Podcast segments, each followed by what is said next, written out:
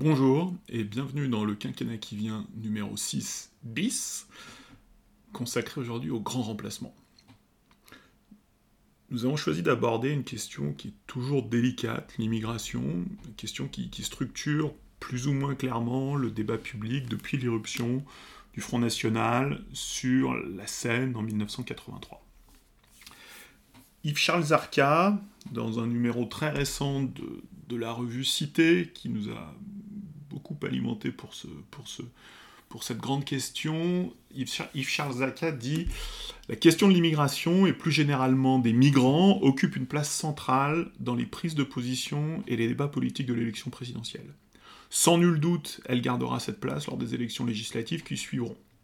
Non seulement cette question parasite toutes les autres, qu'elles soient économiques, sociales, sociétales ou culturelles, mais de plus, elle hystérise ces élections tant à l'extrême droite qu'à l'extrême gauche, sans que les partis intermédiaires ne puissent se sentir immunisés.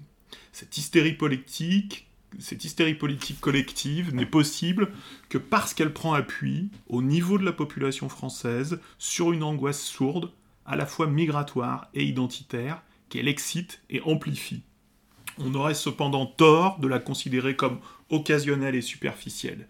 Elle exprime, au niveau du vécu des individus, et non d'une manière simplement abstraite et théorique, un trouble profond concernant l'identité et l'avenir de la France. Or, au cœur des récits de la France, radicaux et radicalement opposés entre eux, il y a la notion de grand remplacement dont la charge affective est considérable.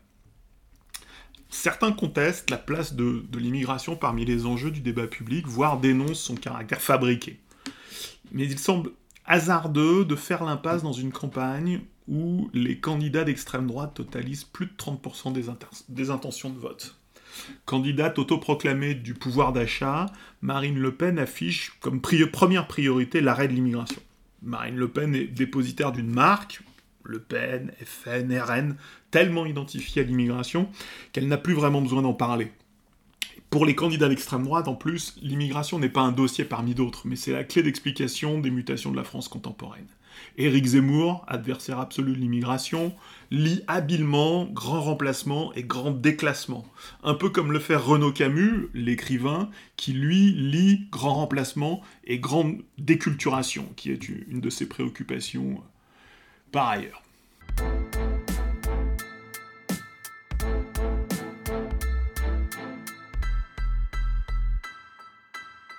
Que faire du grand remplacement?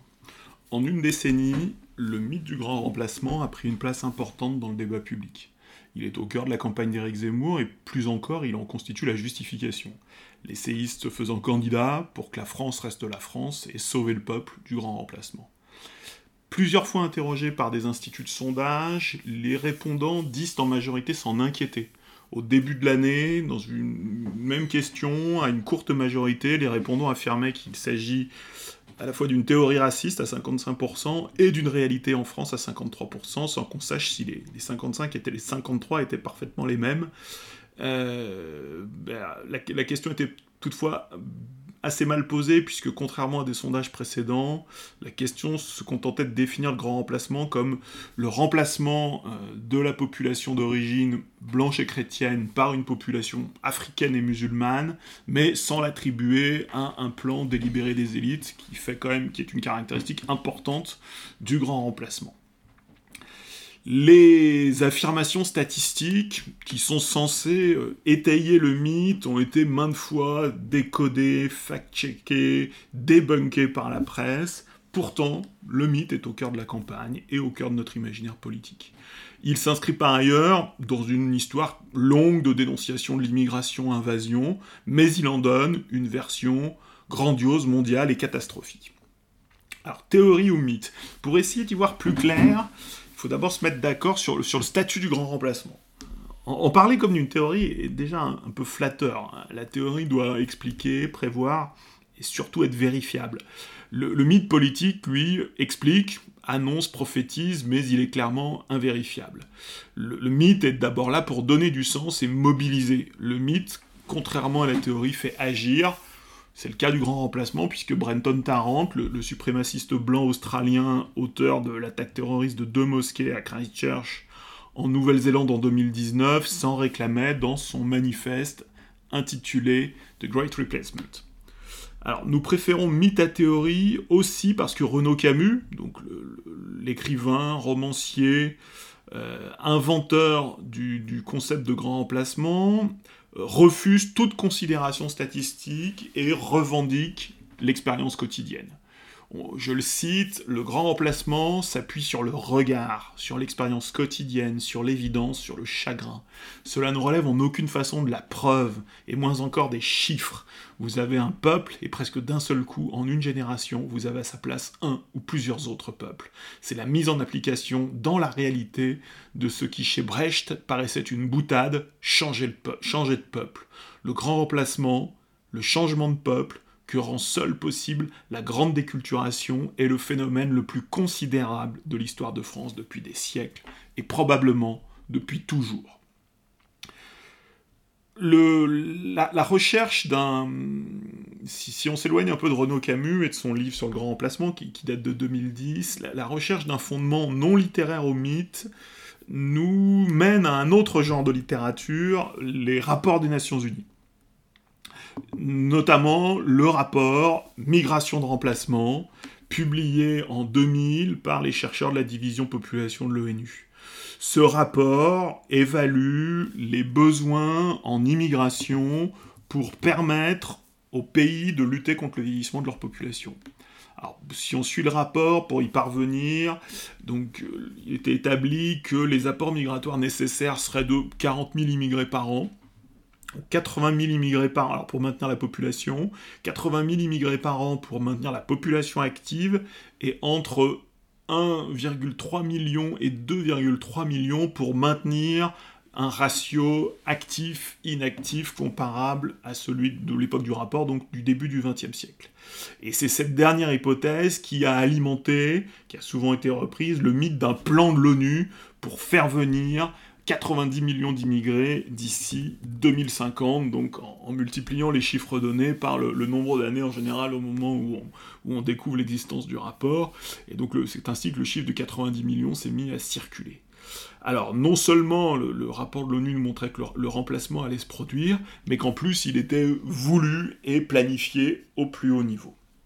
Alors en fait, les scénarios de l'ONU, qui n'étaient pas du tout des préconisations, et même le troisième scénario, celui qui amène aux chiffres les plus importants, hein, puisque le rythme de 40 000 immigrés par an est plutôt un chiffre quasiment inférieur à la réalité, 80 000 est même inférieur au rythme actuel.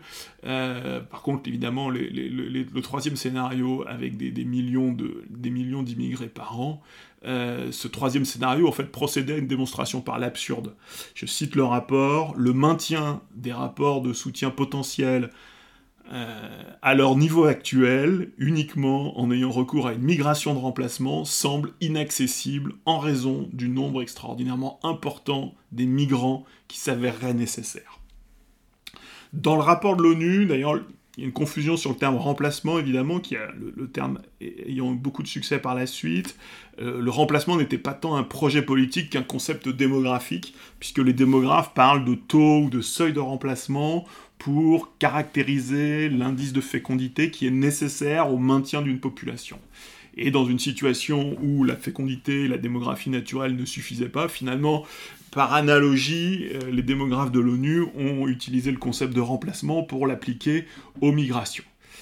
Euh, contrairement aux milliers de rapports produits par des institutions internationales ou pas, qui prennent la poussière sur des étagères, ce rapport va connaître une notoriété, alors tardive, il a été produit en 2000 sur des données de 1995, mais une notoriété tardive mais planétaire.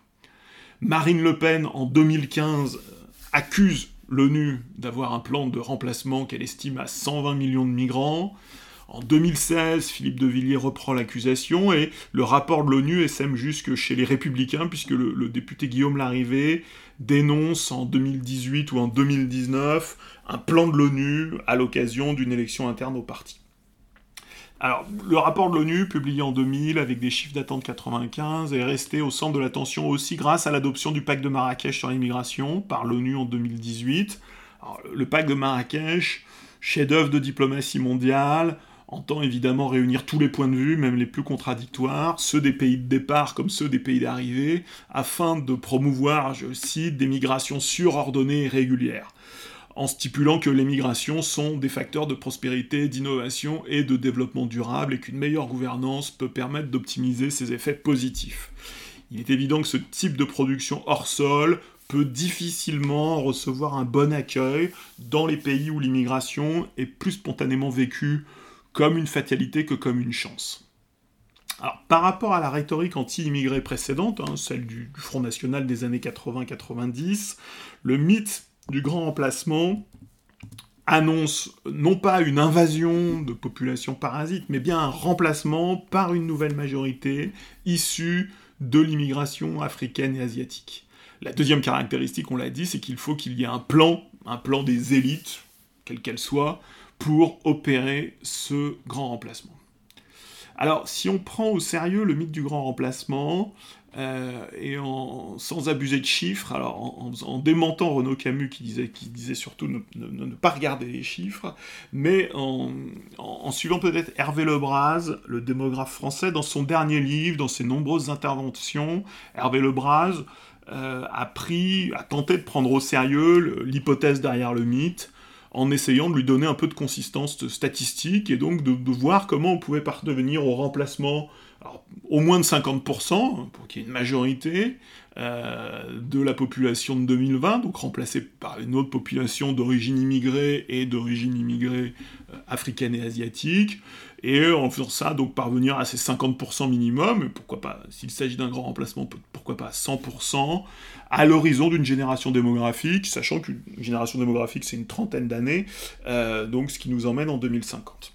Dans une première hypothèse, alors peut-être petite précision méthodologique, euh, on parle bien d'immigrés, donc un immigré peut être français. Euh, le facteur décisif pour être immigré, c'est d'être né de nationalité étrangère à l'étranger, d'être venu en France, et en fonction de son parcours, on peut avoir entre-temps ou à un moment acquis la nationalité française, mais rester pour l'INSEE, rester statistiquement un immigré.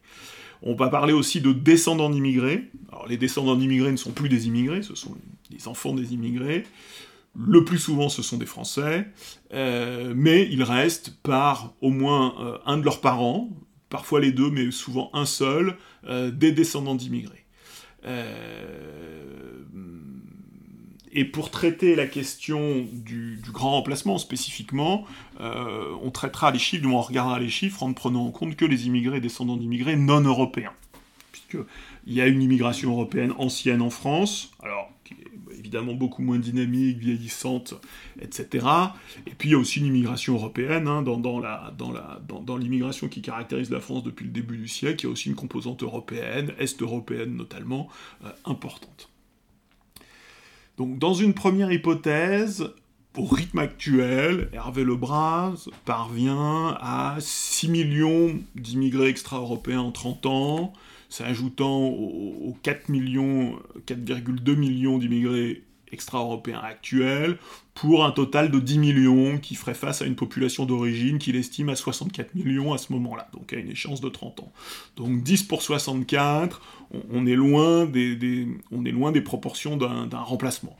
Euh, et évidemment, Hervé Lebras intègre ensuite les descendants d'immigrés en 2019, l'INSEE a estimé à 4,5 millions le nombre de descendants d'immigrés non européens. Pour aller au bout de la logique du grand remplacement, pour rentrer pleinement dans la logique grand remplaciste, il faut donc ajouter ces descendants d'immigrés et leurs enfants, en tout cas les enfants que vont faire les nouveaux immigrés, avec un indice de fécondité supérieur à la moyenne, et les descendants d'immigrés, qui eux ont un indice de fécondité en général plutôt dans la moyenne entre 2020 et 2050.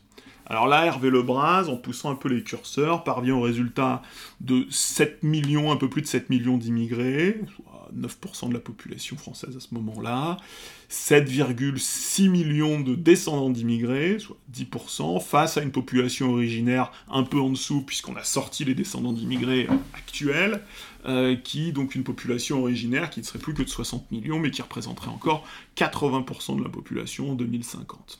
En hypothèse haute, avec une croissance plus soutenue, euh, mais une croissance qui, peut s'observer ces dernières années, donc en prolongeant les tendances actuelles et en, prolongeant un peu l'accélération actuelle. Euh, donc une croissance continue mais raisonnée de l'immigration. Hervé Lebras parvient à 10 millions d'immigrés, 13% de la population en 2050, 8 millions de descendants d'immigrés, euh, et euh, population, euh, face à une population originaire et à ses enfants, de, de, 60 millions. Donc il ne représenterait plus que 77% de la population.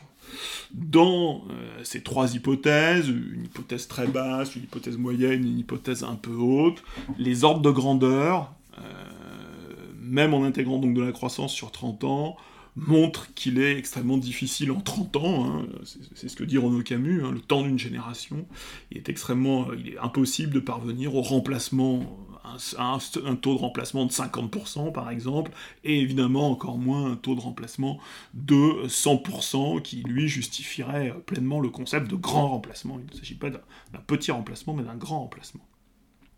Alors, pour des raisons statistiques et politiques, Hervé Lebras, en démographe, refuse de prendre en compte les enfants que feront les descendants d'immigrés, c'est-à-dire la troisième génération. Euh, pourquoi il fait ça? Il observe notamment que les mariages et les naissances montrent que ces personnes sont, loin de vivre en vase clos de manière séparée, c'est-à-dire volontairement ou ségrégée. Euh, les mariages et les naissances dites mixtes sont euh, nombreuses sont nombreux.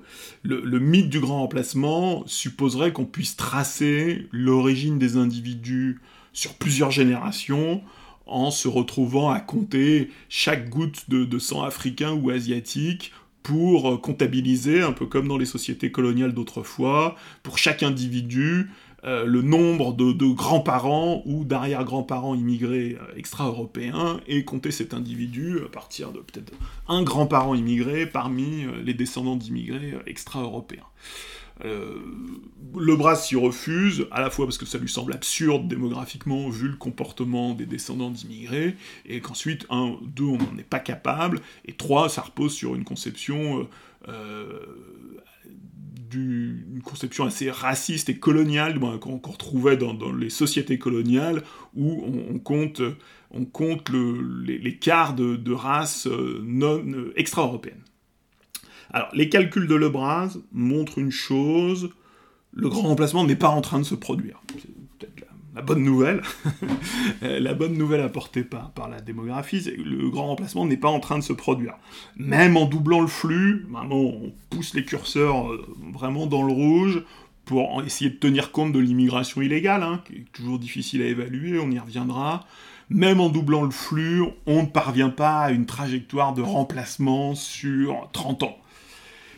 Mais alors, pour ne pas se rassurer totalement, euh, les migrations euh, liées aux guerres ou au dérèglement climatique risquent d'avoir plus d'impact sur les flux démographiques futurs qu'une mythique opération planifiée par les maîtres du monde pour remplacer une population par une autre. D'ailleurs, l'angoisse liée aux conséquences annoncées du changement climatique n'est pas si éloignée de l'angoisse euh, décrite par un, autre romancier d'extrême droite, Jean Raspail, qui en 73, euh, donc 50 ans avant, 40 euh, ans avant Renaud Camus, racontait dans le camp des Saints la submersion rapide de l'Europe, hein, un roman qui a connu une, seconde carrière récente importante. Donc le, camp des saints raconte la submersion rapide de l'Europe, mais une submersion rapide qui n'est pas un grand remplacement méthodique et planifié, qui est une véritable vague migratoire. Alors, les, statistiques sont intéressantes, mais ont évidemment leurs limites. Euh, une autre démographe, Michel Tribala, le, dit clairement. je la cite. Il n'est pas sûr que les tentatives de désavouer et de ridiculiser les perceptions communes en ramenant le grand remplacement à une affaire de chiffres, viennent à bout de la crainte des autochtones de perdre leur ascendant dans leur propre pays. Il est peu probable qu'elles arrivent, euh, donc les, les, chiffres, les, démonstrations chiffrées, arrivent à démonétiser la formule grand remplacement, dont le pouvoir évocateur de situations concrètes vécues est très fort pas seulement dans les villes où les évolutions démographiques ont été si importantes, mais aussi dans les campagnes et les périphéries qui ont vu les emplois et les services publics disparaître et ont l'impression que tout se joue justement là où les populations d'origine étrangère sont devenues si nombreuses. À, l'appui de son propos, Michel Tribala prend l'exemple de, villes du centre de la France, par exemple Blois, où elle observe que, que 48% des moins de 18 ans sont des jeunes d'origine étrangère, c'est-à-dire soit nés à l'étranger, soit nés en France, d'au moins un parent né à l'étranger, et plus précisément 39% d'origine africaine ou turque. En élargissant à l'échelle du département du Loir-et-Cher, le, nombre de jeunes d'origine étrangère s'établit à 26%.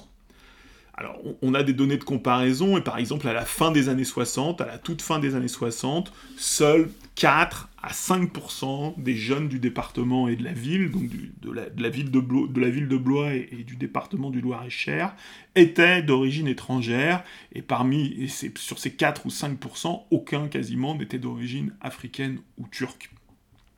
Au, fond, peut-être que la validité entre guillemets, du grand remplacement porte moins sur l'avenir que sur le passé et le présent. Et c'est notamment à l'échelle du bassin de vie, avec euh, des effets de loupe importants produits par certaines rues, certains quartiers, certaines communes où se concentrent les populations immigrées ou d'origine étrangère.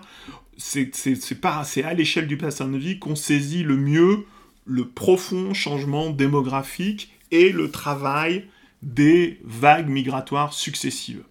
Au fond, sans valeur prédictive, euh, le grand remplacement vient surtout synthétiser euh, les évolutions démographiques anciennes, euh, qui ont même le statut d'évidence pour, pour, beaucoup, mais qui restent aussi des sources d'interrogation pour de, nombreux Français.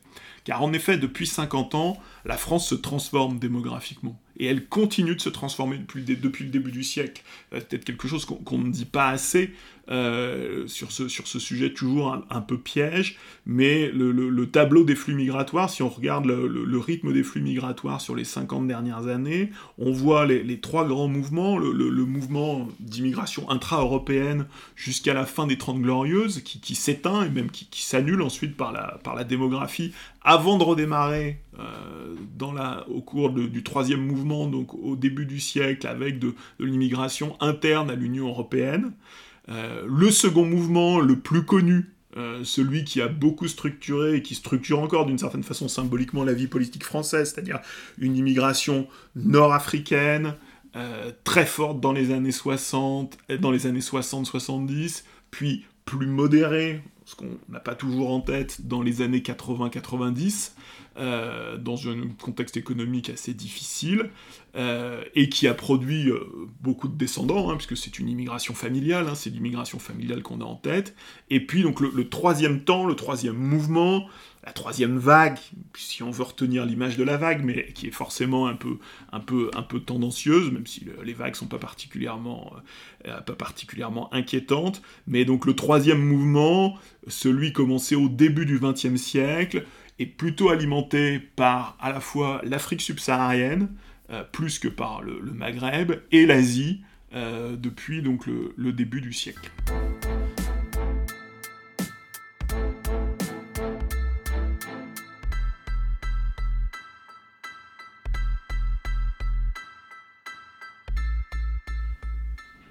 Alors, si on revient de 2050 en 2022, dans, le domaine de la démographie, les batailles de chiffres sont, toujours politiques, comme en témoignent les polémiques très fréquentes. Euh, pour prendre les, trois plus grands noms de la démographie euh, en France, hein, François Héran, le, pape des études démographiques, Collège de France notamment, Hervé Lebras, plutôt dans une posture euh, d'agitateur, et Michel Tribala dans le rôle de la démographe maudite les chiffres volent, les coûts aussi, et il arrive que les chiffres soient parfois instrumentalisés à l'appui d'interventions publiques dictées par les, débats et les polémiques du moment. Par exemple, très favorable à l'immigration, hein, qu'il considère comme un phénomène à la fois naturel, inévitable et juste, François Héran est capable de, prendre à son compte le nombre de 400 000 entrées annuelles, voire même de 500 000 entrées annuelles, je crois, euh, qui, est un chiffre qui politiquement est essentiellement utilisé par euh, Éric Zemmour et Marine Le Pen, euh, qui correspond à l'addition très très brute des titres de séjour délivrés pour la première fois, additionnés aux demandes d'asile enregistrées en une année à l'OFPRA, simplement les demandes, euh, et évidemment que ce, nombre est considéré, pour mesurer le, flux réel hein, des, gens qui, s'installeraient en France, euh, ce, nombre de, ce nombre de 400 000 est considéré comme démesuré par les deux autres démographes, qui par ailleurs ne sont pas d'accord entre eux. Les débats entre démographes sont particulièrement déconcertants pour le citoyen, qui a envie d'y voir clair, qui ne veut pas seulement trouver les chiffres qui vont conforter son point de vue. en sciences sociales comme en politique, hein, l'immigration est sans doute un, des clivages les, plus forts.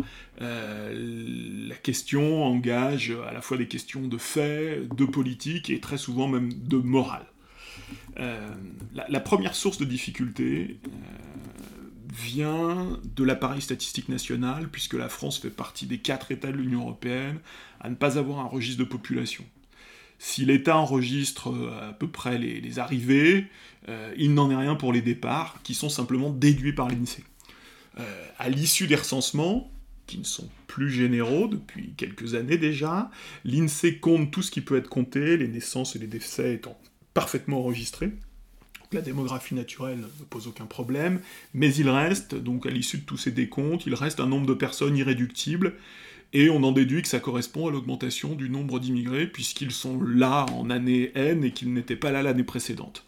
Ce solde est vraiment une des évaluations les, plus fragiles de notre appareil statistique. Dans son dernier livre, Hervé Lebras, donc le, livre qu'on a cité sur le, sur le grand remplacement, retient pour l'année 2019 le nombre de 144 000 immigrés hors Union européenne supplémentaires, dont 117 euh, 000 originaires d'Afrique et d'Asie. C'est le, chiffre que l'INSEE déduit euh, de son travail sur les recensements, et elle voit apparaître euh, ces personnes qui n'étaient pas là avant et qui sont en plus. Alors comment expliquer la différence entre 144 000 immigrés extra-européens et 400 000 entrées, donc le, chiffre brut qu'on obtient en additionnant euh, à la fois le chiffre de l'OFPRA, donc la demande d'asile enregistrée, et les chiffres du ministère de l'Intérieur. Alors la, différence s'explique parce qu'une partie des personnes euh, déjà étaient présentes avant et passent donc d'une catégorie administrative à l'autre. Par exemple, quand un demandeur d'asile devient titulaire d'un titre de séjour, quand un étudiant devient travailleur, il est mécaniquement compté deux fois euh, dans la statistique administrative. Euh, les choses vont prendre un peu plus de temps, mais un débouté du droit d'asile, qui par exemple resterait sur le territoire national et qui finirait par être régularisé quelques années plus tard, lui aussi sera compté deux fois, d'une certaine façon. Alors dans un délai plus long, mais sera compté deux fois. Euh, la statistique administrative n'a pas pour but de mesurer les flux réels, et donc elle a tendance à compter double de nombreuses personnes qui circulent entre les différents statuts administratifs. Le, deuxième facteur qui explique cette grande différence entre 150 000 euh, et 144 000 et 400 000 de l'autre. Le deuxième facteur, euh, c'est la durée du séjour, puisqu'en fait, contrairement à peut-être une idée qu'on s'en fait spontanément, une grande partie des personnes qui entrent restent peu de temps, et que comme les départs ne sont pas enregistrés, on ne maîtrise pas du tout cet aspect statistique de sortie du territoire. La majorité des étudiants ne deviennent pas des travailleurs, euh, peut-être un tiers euh, reste à la fin de leurs études, la majorité des étudiants ne basculent pas dans la, ne seraient pas des faux étudiants qui basculeraient dans la clandestinité puis qui, reviendraient euh, par une autre catégorie. une, étude démographique a, une étude démographique a tenté d'évaluer la, durée réelle du séjour et est parvenue, résultat qui mériterait peut-être d'être confirmé, d'être travaillé, mais le, résultat, euh, le seul résultat qu'on connaît, c'est un tiers de séjours courts, un tiers de longs séjours, et un tiers de séjours dits intermédiaires. Euh, Hervé Lebras, qui, qui, cite cette étude, dit que c'est surtout donc une durée indécidable, on a plutôt tendance à penser que c'est long, mais on n'est pas complètement sûr. Et donc on, voit qu'il voilà, y, a au, moins un tiers de séjours, et au, minimum un tiers de séjours courts, voire plus, peut-être 50% de séjours courts et 50% de, séjours longs. Il faut savoir que les migrants actuels sont d'autant plus mobiles et d'une certaine façon consuméristes hein, par rapport au marché de l'immigration, on reviendra sur cette notion, que le lien historique ou linguistique, que leur lien historique ou linguistique avec la France est faible. Euh, les nouveaux migrants viennent de moins en moins du monde francophone, donc choisissent la, France euh, sur, sur, un, sur un marché de l'immigration, mais n'ont pas de, forcément de lien très très fort, et donc en sont d'autant plus mobiles. Le nombre brut de 400 000 entrées par an ne tient pas non plus compte des éloignements. Hein, on parlait des sorties, euh, c'est un nombre d'entrées brutes, euh, et il ne tient pas compte des éloignements. Avant la pandémie, l'État était parvenu à passer le cap des 30 000 éloignements par an, euh, mais ce résultat n'a plus été atteint après la pandémie, hein. seulement même 13 000 en 2021, et plus de 30 000 était un, résultat important, significatif, puisqu'en 2012, on considère que c'est l'année record, les services de l'État, sans doute surmobilisés par Nicolas Sarkozy, alors à la fois euh, ministre, euh, puis président hein, en 2012, puis, euh, en tout cas il n'était plus ministre puisqu'il était candidat, mais on a toujours l'impression qu'il a été ministre de l'Intérieur pendant dix ans. Euh, donc Nicolas Sarkozy, euh, ancien ministre, puis président et grand amateur de la politique du chiffre. Donc en surmobilisant les services de l'État, on était parvenu, l'État était parvenu à réaliser 37 000 éloignements, une performance qui n'a pas été rééditée pendant la suite du quinquennat Sarkozy. Dans l'autre sens, euh, donc ça ce sont plutôt les facteurs qui montrent pourquoi ce chiffre de 400 000 est évidemment loin de la réalité du flux net, etc. Ce sont des entrées brutes avec beaucoup de double compte et qu'il y a évidemment des, flux de sortie euh, qu'on arrive plus ou moins à estimer. Dans l'autre sens, euh, le recensement de l'INSEE, sur lequel Hervé Lebras s'appuie, ignore très probablement, hein, c'est le défaut des enquêtes officielles, une grande partie de l'immigration illégale qui va avoir tendance à, échapper, euh, échapper au recensement euh, et à rester dans l'ombre du recensement. Alors, l'immigration illégale est évidemment une réalité bien connue. Euh, plus ou moins bien documenté. Hein. On sait que l'aide médicale d'État, donc l'AME, euh, qui est souvent discutée, hein, qui permet aux, personnes en situation irrégulière de se faire soigner, l'AME bénéficie à 370 000 personnes hein, qui sont en situation irrégulière. Donc c'est un, minimum de nombre d'étrangers en situation irrégulière en France. Euh, on sait aussi que l'État et les collectivités locales prennent en charge 40 000 mineurs, non accompagnés, hein, phénomène significatif de, la décennie écoulée, et qui sont évidemment qui échappent complètement au recensement. D'ailleurs, en 2019, la Cour des comptes, qui n'est pas institution de, la statistique. Hein. La Cour des comptes avait proposé quand même, mais qui s'intéresse à la lisibilité de l'action publique et à son évaluation, avait proposé de, revoir la présentation des chiffres de l'immigration, et elle proposait un, un 4 quarts, alors avec des quarts assez inégaux, mais avec quatre grandes catégories. Dans une colonne de gauche, l'immigration durable, euh, donc ce sont les chiffres de 2018, mais donc l'immigration avec des titres de séjour durables, euh, des titres d'une année, mais considérés comme durables, 85 euh, 000. Les titulaires du droit d'asile, les bénéficiaires du droit d'asile et les personnes régularisées qui étaient déjà présentes, 70 euh, 000, donc une immigration durable de 150 000 par an. On n'est peut-être pas si loin des, des 144 000 de l'INSEE. Et puis dans une colonne de droite, euh, une immigration de courte durée composée d'étudiants, de travailleurs temporaires, de court séjour, et les demandeurs d'asile en attente, qui sont euh, soit en vocation à basculer plus tard dans la, colonne de l'immigration durable, soit se retrouvent déboutés du droit d'asile et ont vocation euh, à quitter le territoire. Et donc dans cette deux colonnes de droite, plus de, 200, plus de 230 000 personnes. Donc 150 d'un côté, 230 de l'autre, euh, c'est aussi une estimation possible, euh, alors qui ne tient pas compte là non plus de l'immigration clandestine, mais qui essaye voilà, d'approcher la réalité du flux entrant autour de 150 000 personnes pour l'année 2018, si on suit la Cour des comptes.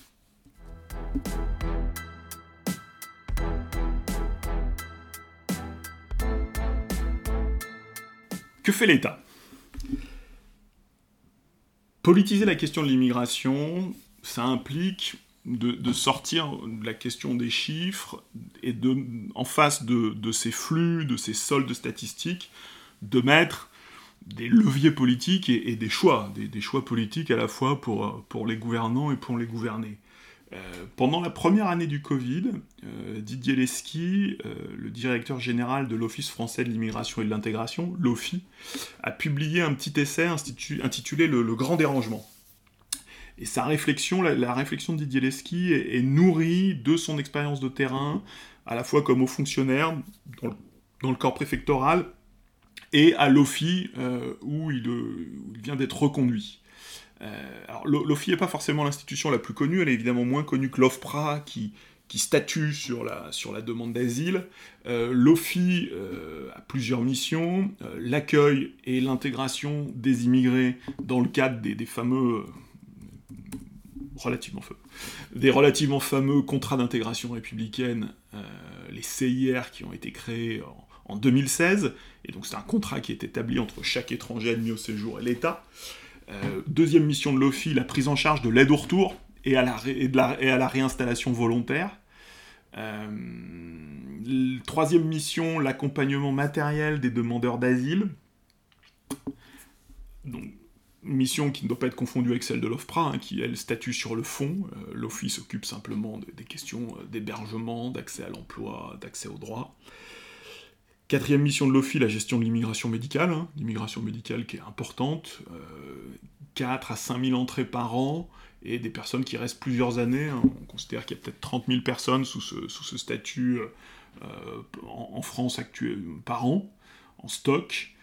Euh, et l'encadrement de l'immigration professionnelle, puisque l'immigration professionnelle évidemment existe, pas simplement, pas simplement dans les secteurs auxquels on pense, les saisonniers agricoles typiquement. Alors, Didier Leski, acteur, donc euh, on voit que Lofi n'est pas dans un métier de la statistique, hein, mais bien dans un métier au contact, contact des, immigrés.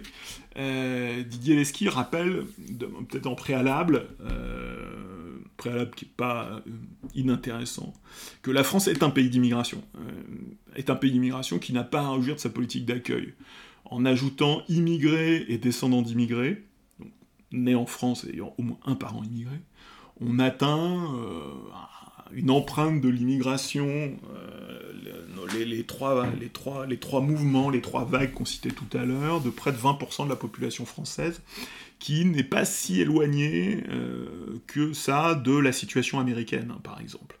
Et parmi ces, donc, ce, halo de l'immigration dans la, dans la population générale, 33% de ces immigrés et 42% des descendants d'immigrés sont d'origine européenne. C'est l'immigration du, premier mouvement, l'immigration intra-européenne du, premier XXe siècle et les autres, donc 60, euh, 66% des immigrés et 58% euh, des descendants d'immigrés, sont originaires majoritairement, originaires directement ou indirectement, d'Afrique, euh, Afrique Maghreb pour la deuxième vague et plus plutôt Afrique subsaharienne pour la troisième vague, mais aussi d'Asie, hein, c'est une réalité forte, et pas simplement de l'ancien empire colonial français, et des autres continents, puisque a une diversité de, diversité de personnes qui euh, qui se présentent en France chaque année.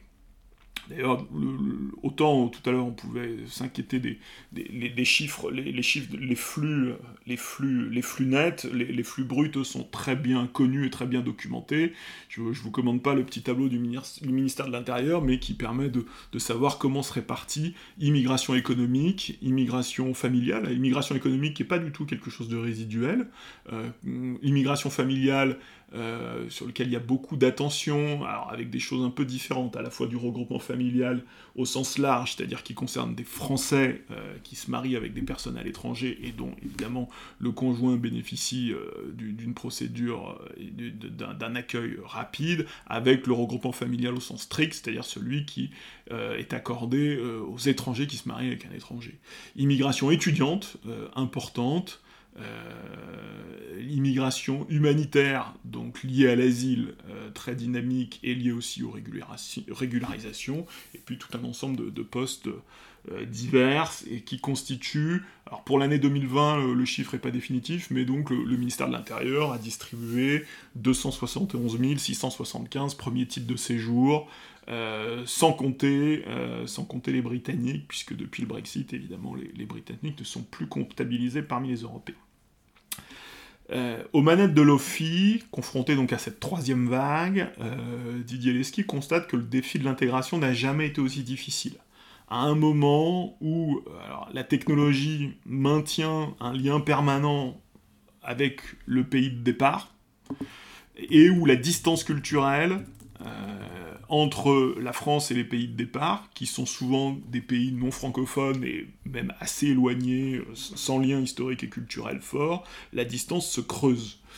Et cette intégration, le défi de l'intégration est d'autant plus fort que l'intégration de ces nouveaux immigrés doit se faire à un moment où le pays d'accueil, la France, connaît une désaffiliation qui laisse les individus quand même sans grands appuis collectifs de, nombreuses institutions intégratrices, soit l'école, le secteur associatif, le, monde politique, les partis politiques, l'éducation populaire, les colonies de vacances, le service national évidemment, euh, toutes ces institutions sont euh, au mieux euh, en crise, par, pour certaines même complètement évanouies. Et puis, les, Didier Leski le, le note, cette troisième vague d'immigration s'inscrit sur un territoire qui est fracturé économiquement et socialement, avec, ce qui n'est pas tout à fait paradoxal, euh, mais avec un phénomène qui fait que l'immigration va souvent à l'immigration.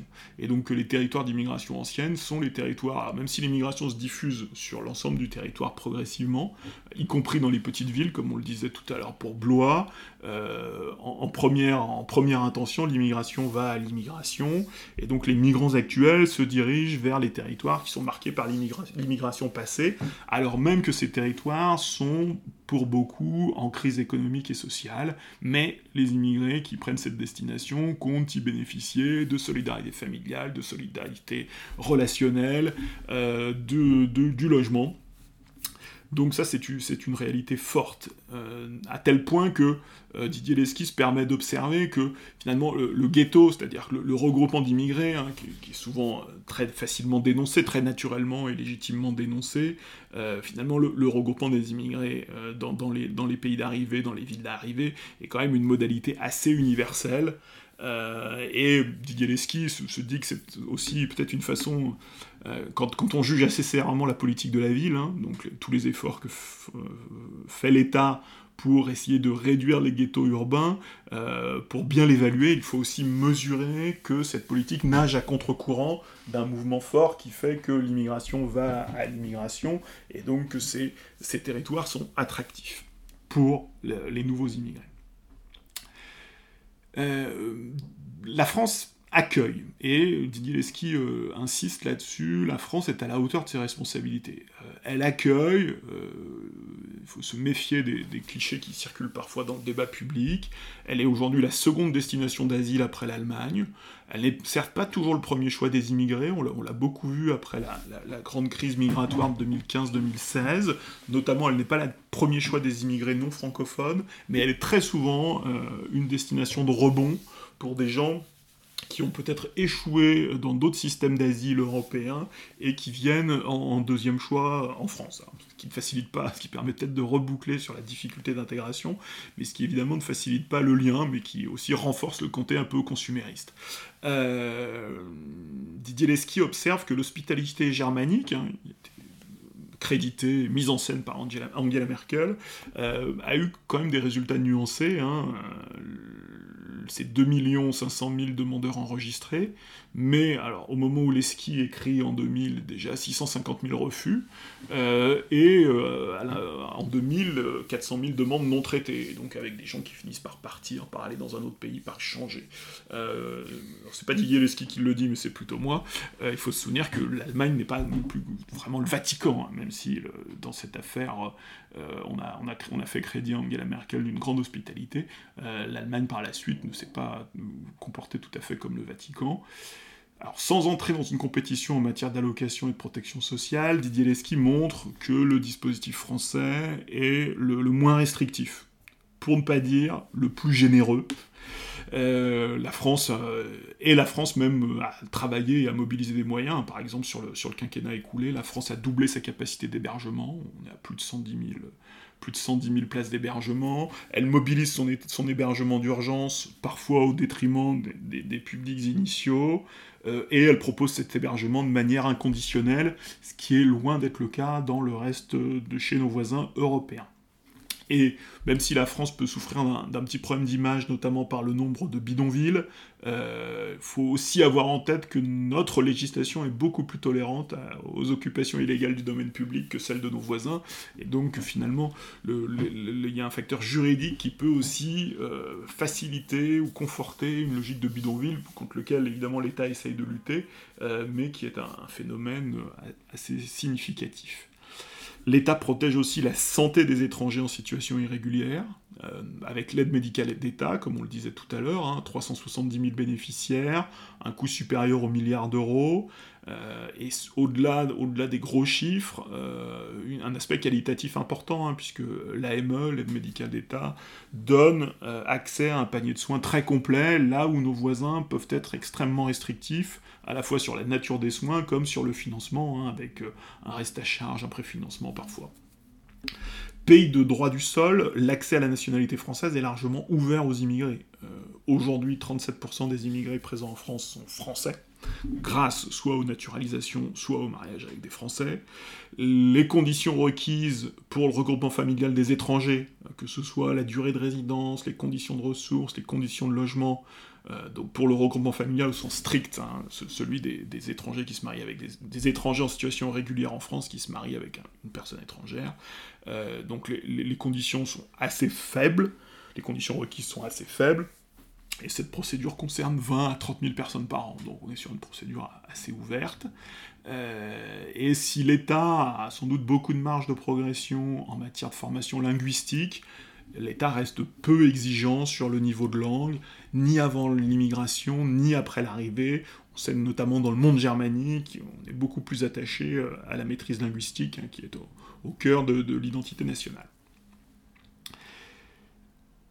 Clandestins, illégaux, euh, ou, comme on les appelle parfois, étrangers à droits incomplets. Euh, Didier Lesky le décrit très bien. Face à l'immigration illégale, l'État procède à, grosso modo, 30 000 régularisations par an.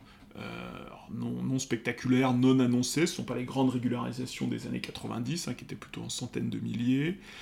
le nombre de clandestins est par définition difficile à estimer puisqu'ils sont clandestins.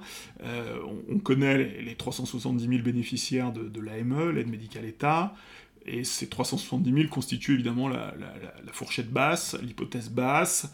Euh, le ministre de l'Intérieur récemment a évoqué 600 000 à 700 000 immigrés clandestins installés en France. Euh, cette estimation recoupe plus ou moins celle d'universitaires qui ont fait un travail sur l'AME et qui ont essayé d'estimer le, nombre d'étrangers en situation irrégulière qui ne recourraient pas à l'AME. Et ils considéraient qu'en effet on était peut-être sur un ratio de, 1 pour 2, et donc euh, le, finalement il faudrait doubler le chiffre de l'AME pour avoir une idée, une approximation du nombre d'immigrés clandestins en situation irrégulière.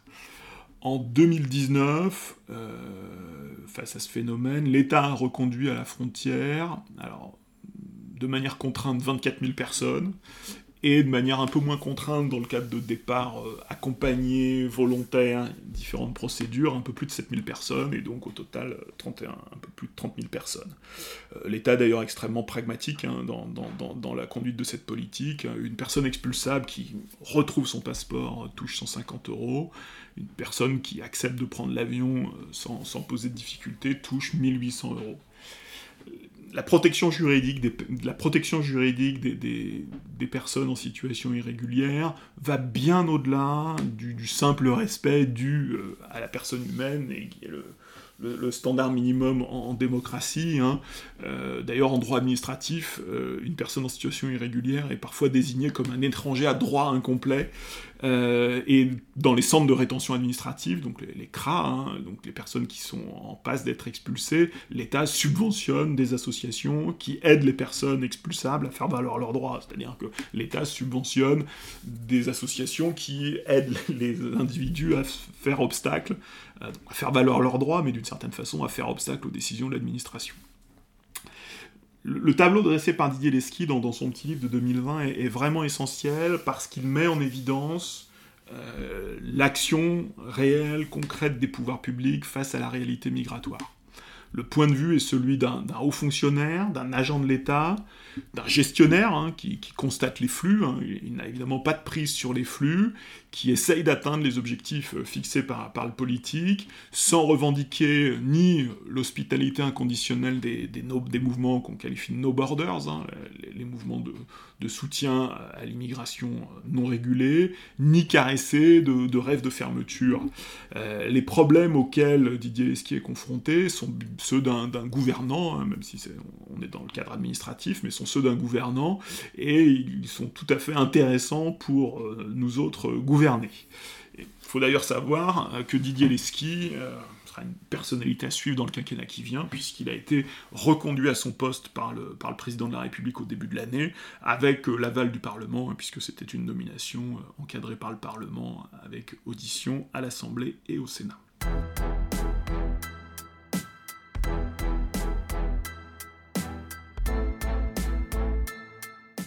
On a maintenant une petite idée de ce que fait l'État euh, en, suivant Didier Lesky.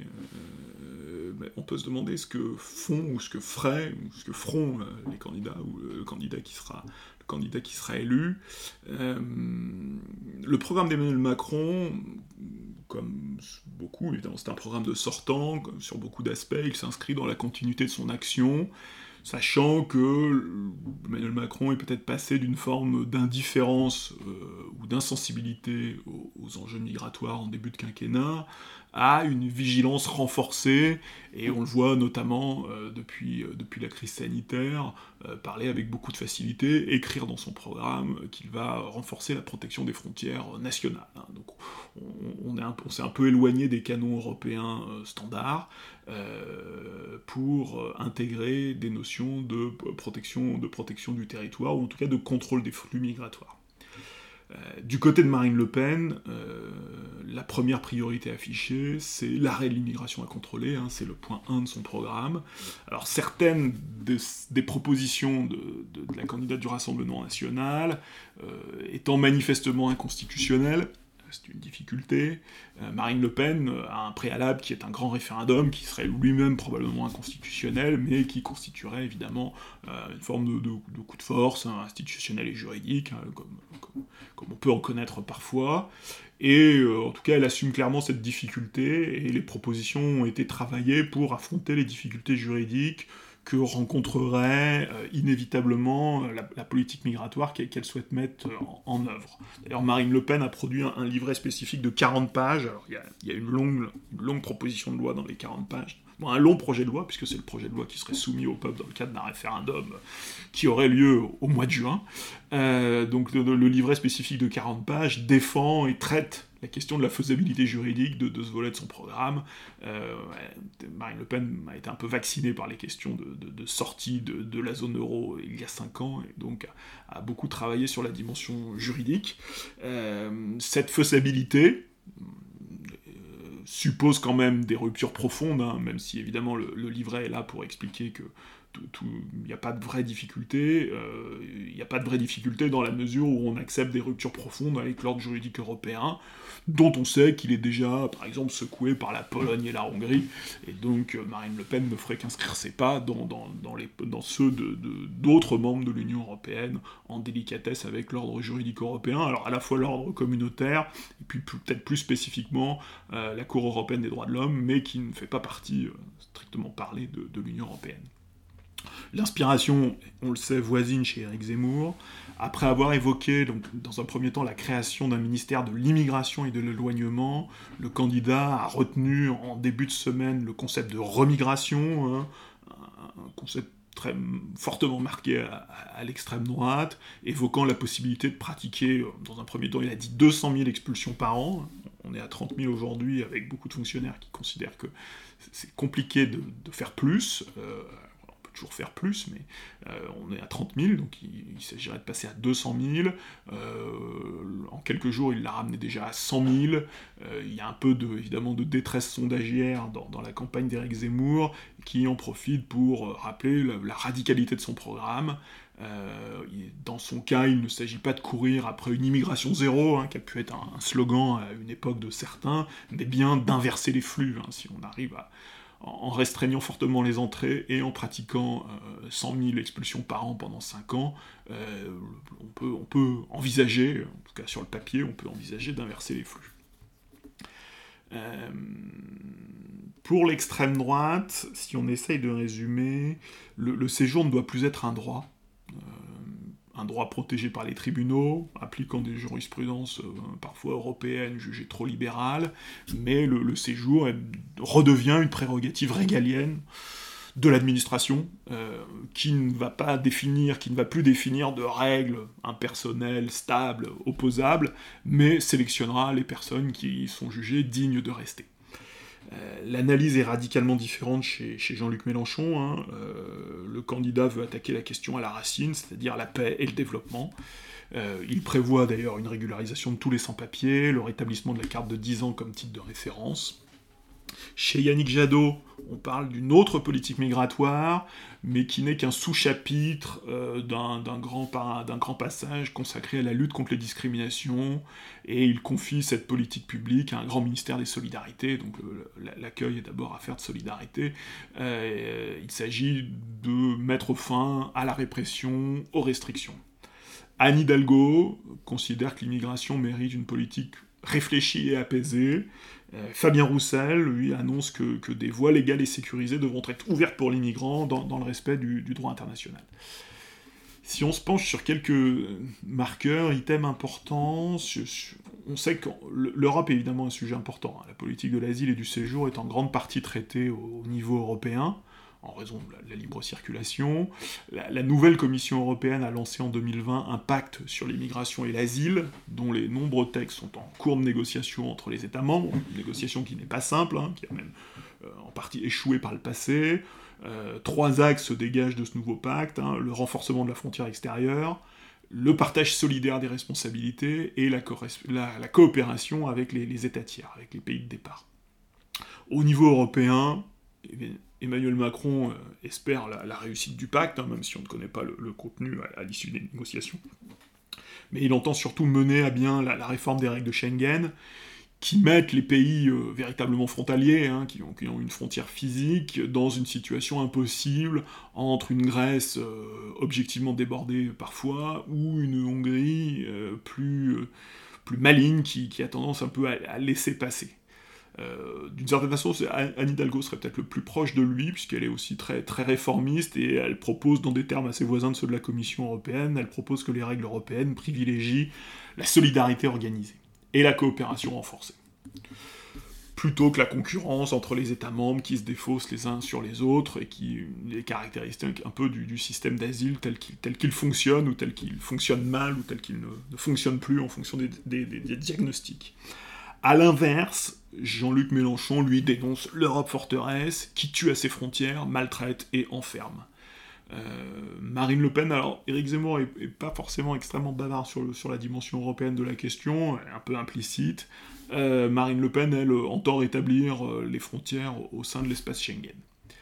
Sur le séjour légal et les régularisations, Emmanuel Macron propose de renforcer les exigences linguistiques et professionnelles pour l'obtention de la carte de 10 ans, par exemple. Valérie Pécresse, c'est une de, ses singularités, euh, elle est d'ailleurs la, seule à le proposer, propose des quotas, hein, des quotas maximum, pas simplement des quotas cibles ou des quotas objectifs, comme on, peut, a pu le penser parfois, mais bien des quotas maximum d'un nombre de types de séjours par an, par pays et par métier, donc avec des, avec des cases, hein, le, bingo du séjour, avec un objectif qui est de diviser par deux l'immigration et par trois euh, le regroupement familial. Elle propose aussi que l'obtention d'un titre de séjour pluriannuel, hein, le, titre qui, vous stabilise définitivement en France, soit conditionné à la réussite d'un examen linguistique et civique de, parfaite assimilation des règles républicaines. Éric Zemmour euh, cible plus particulièrement euh, l'accord bilatéral franco-algérien, hein, qui est un accord consécutif à la guerre d'Algérie, un accord spécifique qu'il considère qu'il accorde des facilités exorbitantes aux ressortissants algériens. Il prévoit d'interdire les régularisations et même d'être très sélectif hein, avec les étudiants étrangers. Euh, par ailleurs, pour les visas, il prévoit la création d'une caution de 10 000 euros pour l'obtention d'un visa depuis un, pays de départ suspecté d'être un pays de départ pour l'immigration clandestine. A l'inverse, Yannick Jadot propose de simplifier la vie des étrangers avec des cartes de 5 ans. Jean-Luc Mélenchon propose plutôt de travailler sur la, carte de 10 ans comme carte de droit. Là, on crée un nouveau titre, la carte de 5 ans, et surtout d'assurer un meilleur traitement des demandeurs, qui est une des questions un peu, récurrentes, hein, notamment à la faveur de la numérisation de l'État. Ça a été un, des sujets des, des 5 dernières années. En matière d'immigration familiale, dans le récit façonné par Eric Zemmour, la, politique du regroupement familial a été imposée par les juges en 1976 et elle constitue finalement le, tournant de l'histoire migratoire française. Hein. C'est une date, une date sombre de, l'histoire récente de la France. Alors ce jugement qui pouvait au moins avoir un peu de pertinence statistique dans les années 80, semble maintenant daté. Hein. le, regroupement familial des étrangers proprement dit, concerne moins de 30 000 titres par an, 30 hein, 000 titres légaux, euh, qui, est, qui est une composante euh, des 240 000 titres délivrés par année, mais une composante parmi d'autres.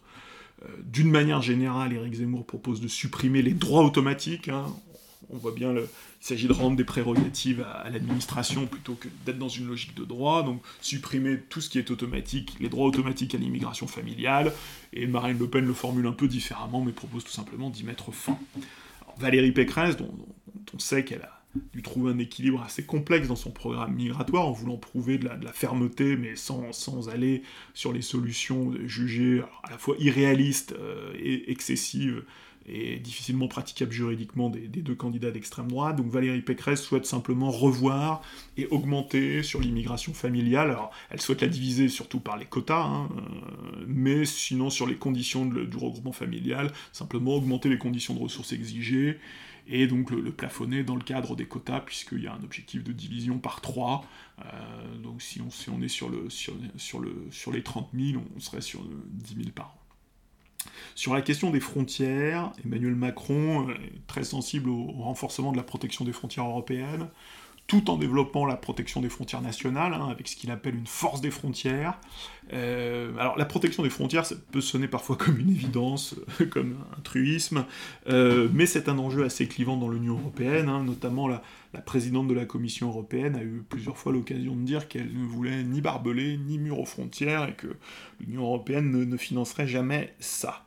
Euh, Marine Le Pen va beaucoup plus loin et beaucoup plus à l'aise avec l'idée de frontières, hein, puisqu'elle veut rétablir les frontières, on, l'a dit, à l'intérieur de l'espace Schengen. Euh, Éric Zemmour lui parle de militariser la garde des frontières.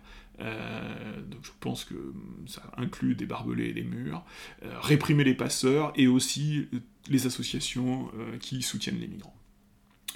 Alors, l'asile pose des, questions spécifiques, hein, puisque l'asile a pris une place euh, très importante dans la politique migratoire euh, en France, hein, passant en 15 ans de 40 000 demandeurs annuels à 130 000, avec un taux d'acceptation, alors qui n'est pas le plus fort d'Europe, mais euh, qui demanderait à être jugé de manière assez nuancée, mais de l'ordre de 40%, mais donc avec un taux de 40% sur 130 000 demandes, vous générez assez mécaniquement plusieurs dizaines de milliers de déboutés du droit d'asile par an tous ne restent pas, certains restent, d'autres partent, d'autres circulent, d'autres tentent un autre statut. Euh, mais donc la, question de l'asile est évidemment une question très sensible. On l'a vu ces dernières années. Euh, il s'agit essentiellement de légiférer sur l'asile, euh, les voies de les, voies classiques, hein, la, demande de titre de séjour classique. alors même si elle représente plus en flux, est beaucoup moins sensible. Emmanuel Macron, en bon réformiste européen, propose de rendre les procédures plus efficaces, de les accélérer, de les simplifier, de les rendre exécutoires très rapidement pour que l'objectif étant que la procédure d'asile, ne soit pas détournée de son objet. Et par ailleurs, c'est un peu plus, plus anecdotique, il veut faciliter l'asile pour euh, les combattants de la liberté. Euh, donc on pense notamment aux combattants de Kurdes, c'est ce genre de choses que le programme que les rédacteurs du programme ont en tête. Valérie Pécresse propose que la demande d'asile, alors c'est un point important, c'est un point qu'elle partage notamment avec Marine Le Pen, propose que la demande d'asile se fasse à l'étranger ou à la frontière française, et donc que le demandeur d'asile ne puisse pas pénétrer euh, librement sur le territoire national, euh, ne bénéficie pas d'un statut, euh, du statut de demandeur d'asile pendant un an, et surtout d'éviter que les déboutés soient, au moment où ils sont déboutés du droit d'asile, présents sur le territoire national. Euh, c'est évidemment euh, partie des idées qui sont sur, la table euh, dans, le débat public sur l'immigration. c'est des idées qui restent toujours difficiles à. dont la, praticabilité reste, en tout cas, difficile à évaluer et qui doivent s'intégrer dans une cohérence d'ensemble qu'on ne trouve pas toujours. Marine Le Pen, d'ailleurs, a une proposition assez voisine mais par ailleurs, elle souhaite profondément réduire la, demande d'asile, donc finalement la, question du, traitement à, la frontière et devient secondaire, encore plus secondaire chez Éric Zemmour, hein, qui lui n'a pas de problème de gestion de la demande, il veut restreindre très fortement l'asile jusqu'à le limiter à quelques centaines par an, et par ailleurs il veut expulser les réfugiés dès que les pays dont ils viennent redeviennent sûrs. Alors, si, on bascule de l'autre côté, du champ politique, Yannick Jadot, lui, veut assurer l'effectivité du droit d'asile en accordant le droit de travailler pendant l'instruction, euh, et en supprimant justement la liste des pays sûrs pour privilégier un vrai traitement individuel et ne pas s'appuyer sur des listes de pays sûrs qui sont, euh, qui sont contestées, discutées, notamment par les associations de soutien aux migrants. Le candidat Mélenchon lui propose la fin du règlement de Dublin, l'abrogation de toutes les lois récentes considérées comme restrictives, et il propose de renforcer surtout les moyens donnés à l'accueil en déconnectant la politique de l'accueil de toute considération migratoire. Euh, il n'y a aucun objectif chiffré ou aucun objectif de contrôle, il s'agit d'accueillir humainement et dignement les gens qui se présentent.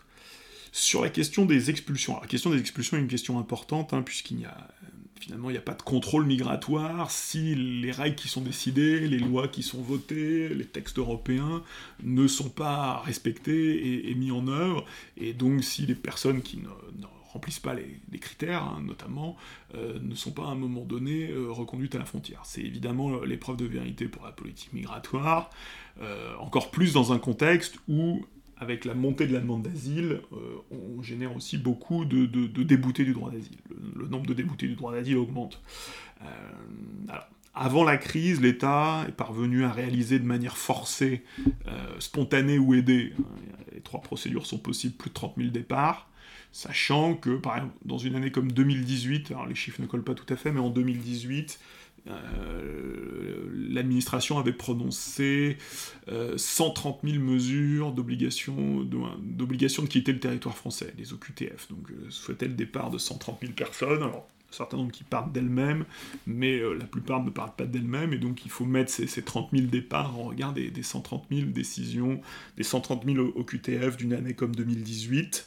alors, il y a probablement des marges de progression. alors, d'expérience, si on revient à, Didier Lesky, euh, avec l'expérience du terrain, euh, Didier Lesky a tendance à considérer que, en l'état actuel, sauf à, faire de, grands changements, euh, les 130 000 départs sont, quand même sans doute un maximum, et il salue d'ailleurs le, travail très difficile de la police de l'air et des frontières, qui n'aboutit, il le dit, hein, qu'une fois sur dix. Donc le, travail de reconduction est, extrêmement difficile, et on peut imaginer que le passage de, 30 000 hein, pour des services de l'État qui sont déjà très mobilisés pour parvenir à 30 000, aux 100 000 ou aux 200 000 euh, euh, qui sont les, perspectives d'un Éric Zemmour, euh, bah, nécessite forcément des, moyens considérables, des moyens humains, des moyens techniques et des moyens même juridiques considérables pour parvenir à de tels flux sortants. La Cour des comptes, d'ailleurs, s'est invitée dans le débat en 2020, euh, regardait l'efficacité de tout ça, évidemment, la, Cour des comptes qui est la grande juge de l'efficacité des politiques publiques, et la Cour des comptes jugeait dans son, rapport public 2020, jugeait douteux que le nombre d'éloignements forcés puisse significativement progresser tant la procédure se heurte dans les faits à des impasses. On sait notamment que la question des, passeports consulaires est importante, hein, et d'ailleurs c'est ce que proposent beaucoup de candidats. Emmanuel Macron veut travailler avec les États de départ pour faire du donnant-donnant, conditionner les visas à une meilleure coopération sur les expulsions. Il propose par ailleurs l'expulsion des étrangers, avec une formule assez large qui trouble l'ordre public. Euh, Valérie Pécresse euh, propose de mettre la pression, elle aussi, sur les pays de départ pour conditionner, là aussi, les visas entrants à l'accueil de, leurs ressortissants expulsés. Euh, elle veut, alors c'est plus singulier, elle veut rendre les expulsions effectives en ayant recours aux avions charter de l'agence européenne Frontex. C'est un dispositif qui existe, qui est piloté par Frontex, mais auquel la, France a manifestement moins recours que ses voisins. Euh, par ailleurs, Valérie Pécresse propose de négocier avec les États pour que les délinquants étrangers purgent leur peine dans leur propre pays, euh, ou qu'à défaut, ils soient expulsés dès leur sortie de prison. Marine Le Pen euh, propose, elle, l'expulsion des étrangers au chômage au bout d'un an, et l'expulsion systématique des délinquants et des criminels. Euh, Éric Zemmour lui va même jusqu'à six mois pour les étrangers chômeurs, euh, l'expulsion de tous les délinquants évidemment, et tous les fichiers S également. Sur la question de l'État social, la solidarité avec, avec les demandeurs d'asile, avec les immigrés en situation irrégulière, euh, offre un certain nombre de leviers, euh, de leviers d'action au pouvoir public, dans le respect de principes constitutionnels fondamentaux, hein, notamment sur, sur, relatifs à, l'égalité. alors, on sait que les propositions sont nombreuses sur ce terrain parce que l'enjeu pour les candidats est double, voire triple. rendre moins généreux l'État social pour on a tendance à dire que l'immigration fonctionne un peu, la migration fonctionne un peu comme un marché, et donc il y a un enjeu d'attractivité, et qu'au fond, euh, le, modèle social français euh, serait relativement attractif euh, sur, le, marché de l'immigration en Europe. donc il y, a, un aspect un petit peu, voilà, il y a un aspect politique de l'offre. par ailleurs, il y a la volonté de faire des économies. Hein. On sait par exemple que l'AME est considérée comme une dépense une dépense difficilement légitime, plus, d'un milliard d'euros, même si on sait que d'un point de vue euh, santé publique, euh, l'État et la société ont tout intérêt à ce que les personnes présentes sur, son territoire aient accès à, des soins réguliers et soient suivis médicalement. Troisième aspect peut-être, ces, propositions sont aussi destinées à montrer à l'opinion du volontarisme.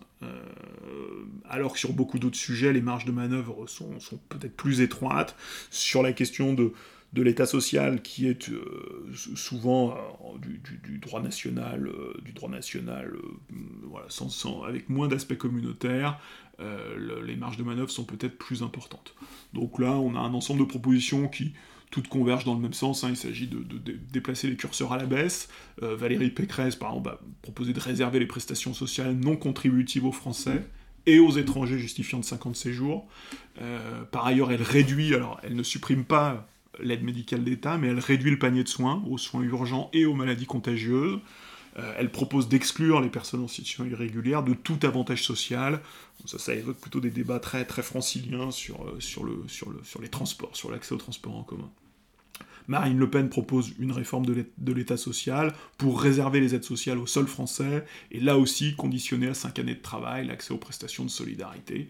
Elle propose aussi la priorité, euh, la, préférence nationale classique du Front National, un priorité aux nationaux dans l'accès au logement social et à l'emploi. Éric Zemmour lui propose de, supprimer certaines aides sociales et de supprimer totalement l'AME. Sur la question des, mineurs isolés, qui est une, question euh, singulière, mais une question avec beaucoup d'actualité, euh, l'administration donc parle de, mineurs non accompagnés, les MNA.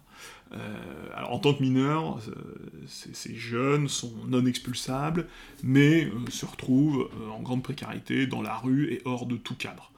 Donc la prise en charge de ces jeunes très marginalisés est difficile, coûteuse et difficile. Euh, et par ailleurs, un débat qui revient souvent sur le, fait que cette filière ne soit pas détournée, ou en tout cas le statut de mineur ne soit pas détourné par des filières d'immigration clandestine, euh, et on s'interroge sur leur, qualité de mineur ou de faux mineur, euh, puisqu'évidemment le, statut de mineur est extrêmement protecteur. Euh, alors, Éric Zemmour lui propose d'expulser les mineurs isolés, hein, considérant qu'ils ne sont ni mineurs ni isolés, je crois que c'est sa formule. Valérie Pécresse se concentre sur les faux mineurs isolés, hein, un sujet qui revient souvent. A l'inverse, Jean-Luc Mélenchon propose de, retenir plutôt une présomption de minorité euh, en supprimant les tests osseux euh, qui sont pratiqués pour essayer de déterminer euh, la, véracité des, propos des jeunes gens qui se, déclarent mineurs et sur lesquels les pouvoirs publics, l'administration auraient un doute, et en renforçant les moyens d'accueil. Question de importante de la nationalité, hein, puisque à l'arrière-plan, euh, de, la, question migratoire et du séjour, la, question de la nationalité se pose. Après le débat intense entre la gauche et la droite dans les années 80-90, euh, la loi de 98, hein, la loi Guigou, a plutôt stabilisé le droit de la nationalité, même si elle a été durcie sur certains aspects pendant la décennie Sarkozy, sur les critères d'assimilation, sur l'exigence linguistique, sur la manifestation de la volonté, et puis on a introduit aussi une cérémonie solennelle euh, pour de, de, naturalisation, d'accès à la nationalité, pas forcément de naturalisation.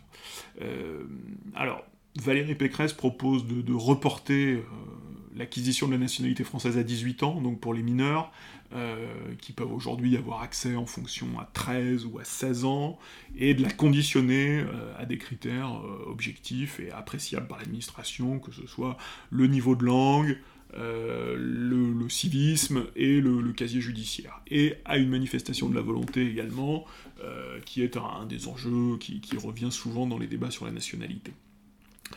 Les projets de Marine Le Pen et Eric Zemmour sont évidemment beaucoup plus restrictifs, hein, puisqu'il s'agit de supprimer le droit du sol et de conditionner l'accès à la nationalité au mérite et à des preuves d'assimilation. Comme le séjour, euh, la nationalité n'est plus un droit, mais un choix euh, régalien euh, de l'État qui choisit librement les individus qui peuvent prétendre à la nationalité française. A l'inverse, euh, on ne sera pas étonné que Jean-Luc Mélenchon, lui, propose de rétablir le droit du sol plein et entier pour, pour les enfants, à partir du moment où ils sont consentants, sans attendre aujourd'hui, sans les maintenir euh, comme étrangers euh, jusqu'à leurs 13 ans ou jusqu'à leurs 16 ans. Autre question importante, celle de l'assimilation et de l'intégration. Alors là, les programmes sont soit un peu plus courts, parce que évidemment les, mesures techniques sont moins évidentes, et puis que souvent cet objectif, alors soit d'intégration, soit d'assimilation, soit de de créolisation, comme dirait Jean-Luc Mélenchon, euh, appelle ou mobilise des politiques sectorielles assez vastes, hein, que ce soit l'école, qui a évidemment un rôle à jouer, le marché du travail. Mais il y a quand même dans les programmes quelques mesures spécifiques qui méritent d'être relevées. Valérie Pécresse, par exemple, propose un plan anti-ghetto, question des ghettos qui est assez peu abordée dans les programmes, en limitant la construction de logements sociaux dans certains quartiers, hein, euh, mesure euh, souvent défendue par la droite dans les collectivités locales euh, qu'elle dirige, et en créant un plafond non francophone dans les classes. Hein question de la diversité linguistique est importante. Le programme d'Éric Zemmour comporte une mesure qui est, très connue, euh, une mesure assimilatrice très connue, c'est sa fameuse loi sur les prénoms, euh, où il s'agit de, réserver, de restreindre fortement le, panel, le panel des, prénoms possibles à des prénoms euh, issus de la civilisation chrétienne, judéo-chrétienne et européenne. Jean-Luc Mélenchon euh, propose lui simplement de mettre en place un programme linguistique et civique pour, accompagner les, immigrés dans, leur parcours d'intégration. Alors, Jean-Luc Mélenchon, c'est intéressant. Euh, Emmanuel Macron, lui, se tient clairement sur le terrain de l'efficacité, hein, qui est son, terrain habituel. Euh, Valérie Pécresse a l'efficacité, mais en plus essaye de préempter la question de la volonté. elle va parfois avoir des propositions voisines de, certains de ses, concurrents euh, à sa gauche ou à sa droite, mais elle va vouloir prouver que, en tant que présidente de région, en tant qu'ancienne ministre, euh, elle a fait déjà la, preuve de sa volonté. Et Jean-Luc Mélenchon, lui, va être sur un, registre un peu différent, qui n'est ni celui de l'efficacité ni celui de la volonté, mais vraiment sur celui, c'est le, candidat qui assume un, contre-récit, un contre-mythe concurrent au grand remplacement. Et c'est ce qu'il a appelé la, créolisation.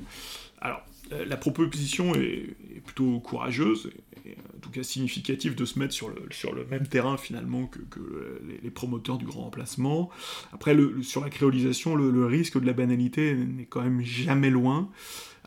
on, a essayé un peu de, saisir le concept de créolisation en suivant la, professeure Françoise Simasochi-Brones, qui est professeure de littérature francophone à Paris 8 et co-directrice d'un livre hommage à Édouard Glissant. Donc là, on est au cœur spécialiste de la spécialiste de la créolisation. Euh, elle a déclaré dans, un interview, dans un article de Slate. Euh, alors, qu'est-ce que la créolisation? C'est l'idée que des humanités différentes, qui se trouvent réunies dans un endroit du monde, participent à la création d'une nouvelle identité.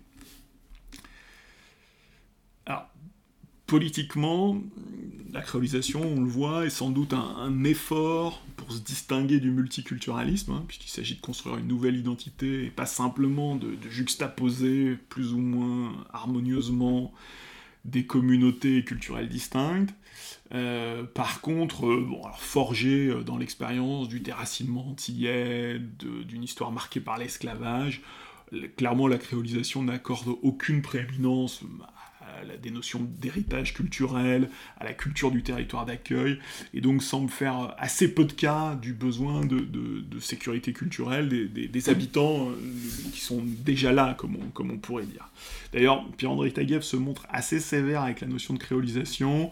On le, je le cite, la créolisation, notion rendue célèbre par l'écrivain antillais Édouard Glissant, est le dernier thème sloganique lancé par Jean-Luc Mélenchon pour, présenter comme désirable l'avenir d'une France métissée et pluriculturelle, qui incarnerait une nouvelle France rêvée mais déjà observable. Le leader de la France insoumise considère que la créolisation est un fait et un bienfait, mais qu'il faut accélérer le processus on, voit au final assez peu de différence entre ce, concept de créolisation et c'est vrai les, notions très présentes dans, les années 80 autour du, métissage et de la nécessité du mélange euh, sans que jamais les, de questions politiques, de questions d'insécurité culturelle, de questions identitaires ne soient vraiment relevées.